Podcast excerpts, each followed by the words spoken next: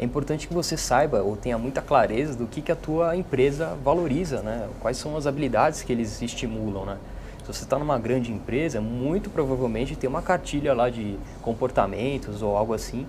E se você não tem clareza, cara, puxa teu, teu gestor direto, pergunta para ele, né? Quais são os itens que você pode é, colocar no teu planejamento de carreira para você se desenvolver.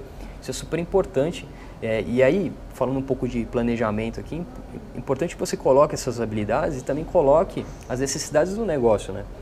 É importante que você trabalhe em prol do negócio independente do teu cargo. É, você tem, muito provavelmente, as suas demandas, coisas que você já está no dia a dia, que você precisa entregar.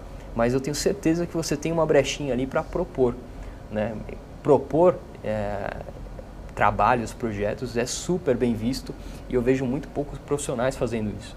Eles estão sempre esperando qual é a próxima entrega, qual é a próxima demanda tal, vezes até reclamando, né, que putz, não tá legal, tá? A turma da, da panelinha lá que fica sempre reclamando.